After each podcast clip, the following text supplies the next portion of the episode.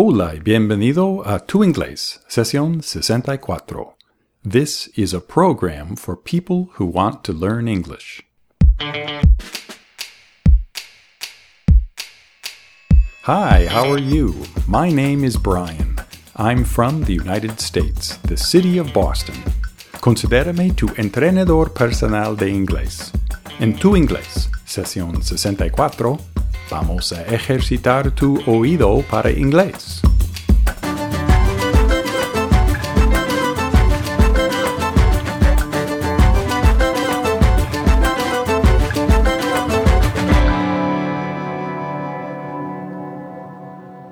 Do you want to speak English like a native? ¿Quieres hablar inglés como un nativo? Obviously, good pronunciation is important. Hay que pronunciar las palabras correctamente. La I corta, la B, las letras mudas, etc. But there is something else you must do to sound like a native speaker. You must use emphasis correctly. Ya sabes que el inglés no tiene tildes para indicar énfasis. Pero eso no quiere decir que el inglés es un idioma monótono, sin énfasis. In fact, in English, we often emphasize certain words in a sentence when we speak. Pero no lo hacemos simplemente para dar música a nuestras palabras. No, we also emphasize certain words to change the meaning. Emphasis changes meaning, especially in English. La énfasis cambia el sentido. De hecho, una oración de cinco palabras puede tener cinco significados distintos, sin cambiar las palabras ni el orden de las palabras, solo por cambiar el énfasis de las palabras. You don't believe me? ¿No me crees? Let's find our friend Cecilia in Mexico, and I will prove it. Hey, Cecilia, how's it going? Hey Brian, it's going well, thanks. But I have a question for you. ¿Tienes una pregunta? Yes, I have a question. What is emphasis? No entiendo completamente qué quieres decir con el énfasis cambia el sentido. Oh, okay. I will try to explain. Hmm. Por ejemplo, ahora te saludé. Hey, Cecilia. Y me dijiste, hey, Brian. La palabra hey en este contexto es un saludo de amigo. H-E-Y. Hey. Ok, es igual de hi, H-I. Es un saludo muy relajado y simpático, pronunciado así. Hey. Exacto. Pero el significado de hey puede cambiar considerablemente cuando cambias el énfasis. Es decir, cuando cambias el volumen y la presión de la palabra. Por ejemplo, digamos que estás caminando tranquilamente en la calle y de repente alguien en una bici casi te choca. Podrías decirle, ¡Hey! ¡Hey! Ok, es más fuerte como, oye, hey, watch where you are going. Right. Here's another example of why emphasis is important in English. We run into each other on the street. Nos encontramos en la calle.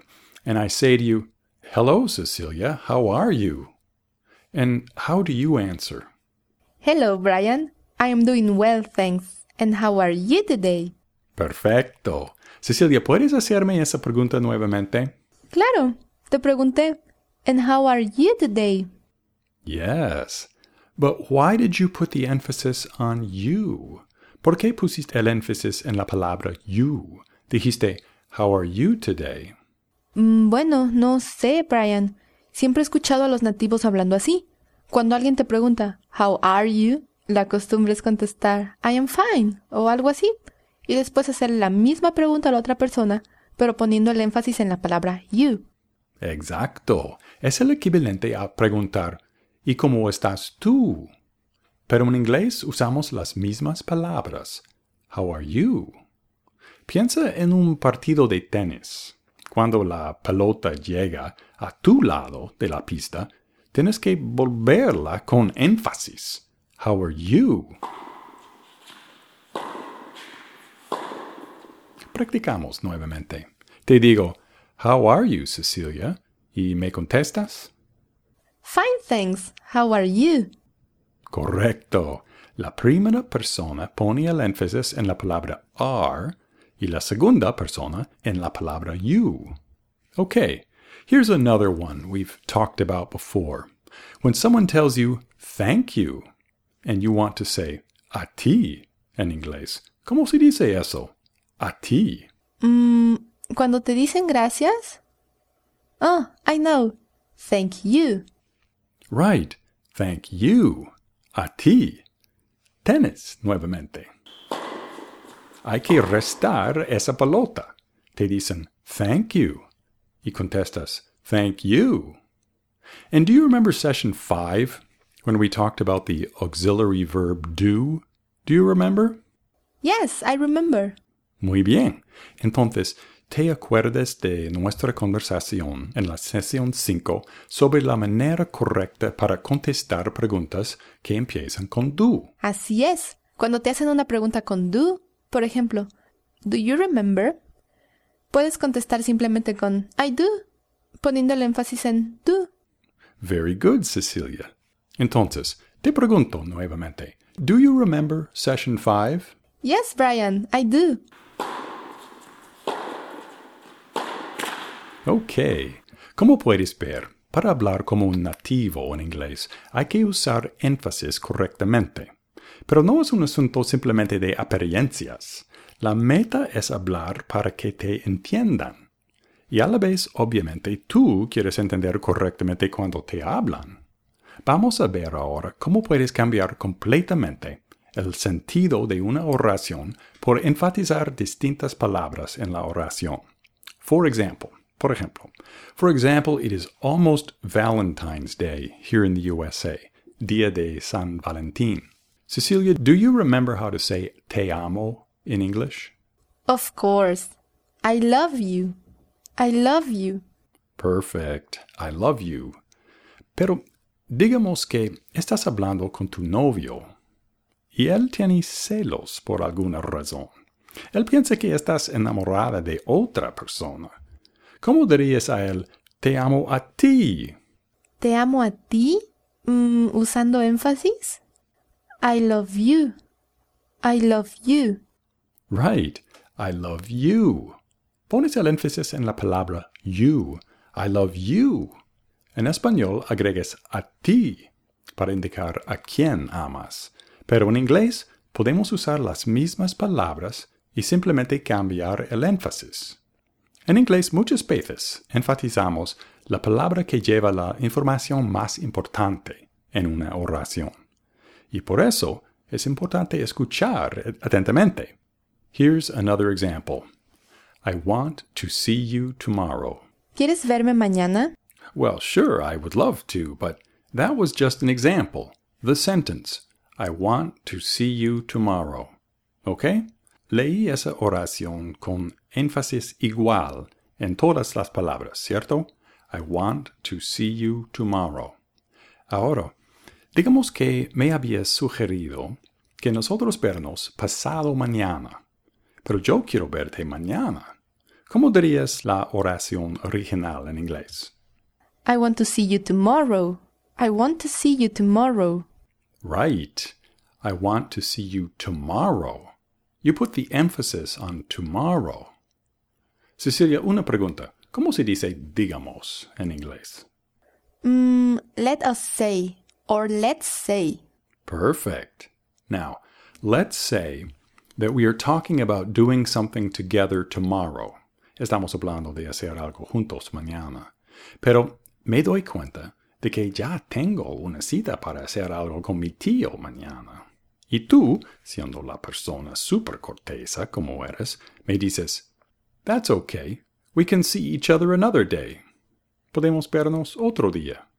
Pero yo te digo, en inglés, No, quiero verte a ti mañana.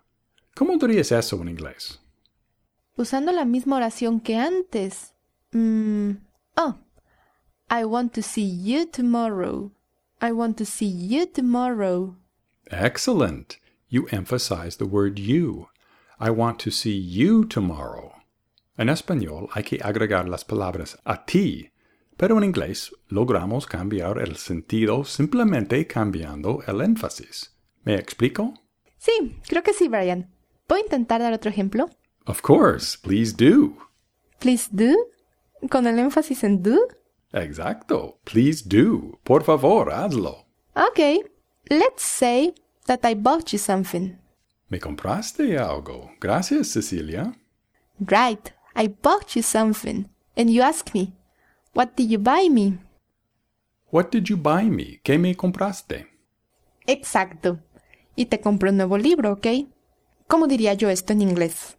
Te compré un nuevo libro poniendo el énfasis en la palabra correcta. Hmm, you would say, I bought you a new book. Correct. The emphasis is on book. I bought you a new book. Pero, otro escenario. Digamos que me habías prestado tu libro favorito. I loaned you my favorite book. Okay, I hope you liked it. Yes, I liked it a lot. Me gustaba mucho. Pero hubo un problema. Perdí tu libro. You lost my book, but it was my favorite. Yes, I am really sorry. Así que cuando te digo, te compré un nuevo libro, ¿cuál palabra enfatizaría? What word would you emphasize? Hmm. Well, you would say, I bought you a new book. Right, I bought you a new book. Quiero enfatizar new porque te compré un libro nuevo para reponer el tuyo. Pero te tengo otro escenario. Digamos que tú ves el nuevo libro en mis manos y me preguntas, ¿para quién compraste un nuevo libro? Cecilia, for whom did you buy a new book? Yes, for whom did you buy a new book? So, how would I answer you? What word would I emphasize? ¿Cuál palabra enfatizarías en este contexto? Hmm. Dirías, I bought you a new book. I bought you a new book. Pones el énfasis en you porque you es la palabra que lleva la información más importante. Very good, Brian. Your English is really improving. My English? My English is improving? Hey, don't don't mess with my head. Sorry. Pero qué bueno. Me gusta ser tu entrenador personal de inglés. Okay, I would like to talk about another important concept today related to emphasis. We have seen how native speakers emphasize certain words to change the meaning of a sentence. Now, I want to show you how natives use emphasis in phrasal verbs. En verbos con preposiciones, hablamos de ellos en la sesión 30, ¿cierto? Correcto. Phrasal verbs, o verbos con preposiciones, are very important in English. But to use them correctly, you have to pronounce them correctly. Afortunadamente, la regla es muy clara y consistente. Siempre pones el énfasis en la preposición. ¿Ok? Por ejemplo, Cecilia, ¿sabes el verbo con preposición para decir apagar? Apagar. Mm, déjame pensar. Turn off. Turn off. Right. Turn off. Es un verbo con preposición para decir apagar. Off es la preposición, ¿cierto? Así que quieres poner el énfasis, como lo hiciste, en off. Turn off. Turn off. Please turn off the radio. ¿Ok? Además de escucharte como un nativo, debes enfatizar la palabra correcta por razones de comprensión. Hay un slang. Turn off. Turn off. No es un phrasal. Es una palabra compuesta, a compound noun. Turn off. Quiere decir algo de una persona que no te gusta, algo repugnante. His bad breath is a turn off. Su mal aliento. ¿Su mal aliento me repugna? Right. His bad breath is a turn off. Fíjate en el énfasis. No está en la preposición off, está en turn. Turn off. En las palabras compuestas, como turn off, el énfasis cae en la primera sílaba. Turn off. El verbo con preposición, turn off. Es otra cosa, ¿ok? Otro ejemplo. Cecilia, ¿cuál es el verbo con preposición para decir registrarse en un hotel? Mm, check in. Check in. Exacto, con el énfasis en la preposición check in. ¿Y cómo dices pagar y marcharse de un hotel? Using a phrasal verb. Ah, check out. Check out. Right, check out. Nuevamente, con el énfasis en la preposición check out. Pero digamos que quieres preguntarle a hotel, ¿cuál es la hora a la que hay que dejar libre la habitación? ¿Cómo dirías eso? What time? What time is checkout? Right, what time is checkout? Or when is checkout? Pero te fijaste en el énfasis esta vez? Checkout. Es una palabra compuesta. Checkout. Así que el énfasis cae en check. Checkout. Entonces, facturación sería check-in. Check-in. Exacto. Te preguntas, when do I have to check in? Y te contestarán, check-in is at 3 o'clock. Por cierto, oyente, si todo esto te parece un poco confuso, te recomiendo consultar la transcripción de esta sesión. Puedes conseguir acceso a la transcripción y a todas las transcripciones de tu inglés inscribiéndote en nuestro Tu Inglés Club. Hay más información sobre Tu Inglés Club en nuestra página tu-inglés.com. Así es, Ryan. We don't want our listeners to mess up and pronounce something with the wrong emphasis. No, we don't. So join the Tu Inglés Club and avoid pronunciation mess ups. Now, I want to review one last subject that has to do with emphasis. Emphasis in special two word phrases. Por ejemplo, Cecilia, ¿dónde vive President Obama? Are we practicing pronunciation or geography? Haha, good one. But tell me, where does Obama live? In Washington, D.C.? Yes, in Washington, D.C.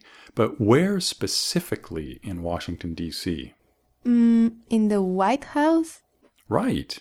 President Obama lives in the White House. The White House. Notice that we put the emphasis on the word white. White House. Yo también vivo en una casa blanca. I live in a white house. But I do not live in the White House. ¿Oíste la diferencia? I live in a white house. Obama lives in the White House. Yes, Obama doesn't live in the White House. He lives in the White House. Exacto. Hay ciertas expresiones especiales en inglés, como White House, en que siempre hay que enfatizar la primera palabra. Otro ejemplo. ¿Cómo se dice cepillo para el pelo? Cepillo para el pelo. Hairbrush. Hairbrush. Very good. Hairbrush. Si dices hairbrush, te van a entender, pero suena raro. Hairbrush. No, hairbrush. ¿Y cepillo para los dientes? Toothbrush. Toothbrush. Excellent. Toothbrush. ¿Y pasta dental? Mm, toothpaste. Toothpaste. Very good. Toothpaste. Énfasis en la primera palabra. Y cambiando el tema, ¿cómo dirías estrella de cine? Estrella de cine. Movie star. Movie star. That's right. Movie star. No movie star, sino movie star. Reciente aquí en Estados Unidos hubo un partido de fútbol norteamericano muy importante. ¿Sabes cómo se llama ese, este partido, Cecilia? Sure, it's the Super Bowl. The Super Bowl. Right, the Super Bowl. Pero digamos que yo tengo un plato sopero muy grande y especial. Y todos los años, mientras veo el Super Bowl en televisión, me gusta tomar sopa en este plato grande. Ah, uh, let me guess. You call it your Super Bowl. that is correct. When I watch the Super Bowl, I like to have soup in my Super Bowl. Okay, well, Cecilia, I think you understand the concept of emphasis in English. You think I understand it? Yes, I do. I think you understand the concept of emphasis in English. You think I understand it? Are you saying that you are not sure? No, I am sure.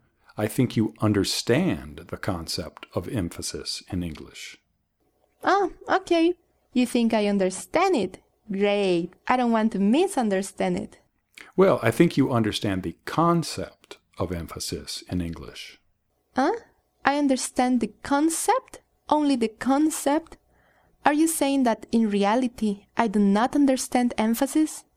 No, no. I think you understand the concept of emphasis in English. Ah, okay. You think I understand the concept of emphasis. So, you are not sure about my understanding of some other concepts. No, not at all. I think you understand the concept of emphasis in English. Ah, in English. Only in English. Are you saying that I do not understand the concept of emphasis in other languages? Ah, no, no. Let me make my point perfectly clear. I think you understand the concept of emphasis in English. Well, thank you for your help today, Brian. No, Cecilia, thank you. You are very welcome. See you next time. Okay, see ya, Cecilia. Okay, listener, it is your turn. Oyente, te toca a ti. Do you remember how to say gracias a ti in English? Thank you. Thank you. Con el énfasis en you. Y te amo a ti. ¿Cómo dirías esto en inglés? I love you. I love you. Again, putting the emphasis on you. Así que, ¿sabes cómo se dice después de ti? ¿Cómo dirías eso en inglés? After you. Emphasis on the word you. After you. Very good. Now, do you remember where President Obama lives? Does he live in the White House? No. He lives in the White House. The White House. I live in a White House. Y dime, ¿cómo se dice camiseta de manga corta en inglés? Correcto. T-shirt. T-shirt, poniendo el énfasis en T, la primera palabra. Así que, ¿cómo dirías correos en inglés? Quiero decir el edificio. ¿Cómo se dice correos? Post office. Post office. No post office, sino post office. All right. Now, do you remember the rule about phrasal verbs? Do you remember which word we emphasize? Did you write it down? Is it the verb or is it the preposition? Don't just make up an answer. Do you want to go back and listen again? Do you give up? That's right, it's the preposition. We emphasize the preposition. Hold on. Wait up. I have a few more questions for you. Do you remember President Bill Clinton? Do you remember that in 1998, President Clinton had an affair, una aventura, with a young woman named Monica Lewinsky? No? Yes? Bueno, no importa. La pregunta es, hay una cita famosa Bill Clinton. Él dijo, I did not have sexual relations with that woman. No tuve relaciones sexuales con esa mujer. Aquí está President Bill Clinton. I want you to listen to me. I'm going to say this again. I did not have sexual relations with that woman, Miss Lewinsky. ¿Oíste? Él puso un énfasis casi igual en todas las palabras. I did not have sexual relations with that woman. Ahora, digamos que... ¿Recuerdas decir digamos? Let's say. Digamos que Bill Clinton, de hecho, no tuvo relaciones sexuales con esa mujer. Digamos que él tuvo sexo con otra mujer. ¿Cómo diría él su cita famosa usando las mismas palabras? ¿Cómo tendría que él cambiar el énfasis? I did not have sexual relations with that woman. Poniendo el énfasis en that. I did not have sexual relations with that woman. Very good. Ahora, digamos que de hecho no era Bill Clinton que tuvo una aventura con Monica Lewinsky. Digamos que era Newt Gingrich, un señor en el Congreso de Estados Unidos, que tuvo la relación y lo sabía todo Bill Clinton. ¿Cómo pronunciaría Clinton su cita famosa en este caso si era Newt Gingrich y no él que tuvo la relación con Monica? ¿Sabes? I did not have sexual relations with that woman, poniendo el énfasis en I. I did not have sexual relations with that woman. Okay. Well, I think you understand the concept of emphasis in English. Well, that is it for Tu Inglés, session 64. Si tienes preguntas o comentarios, envíame un mensaje en nuestra página web o en Facebook. Thanks for listening y éxito con Tu Inglés.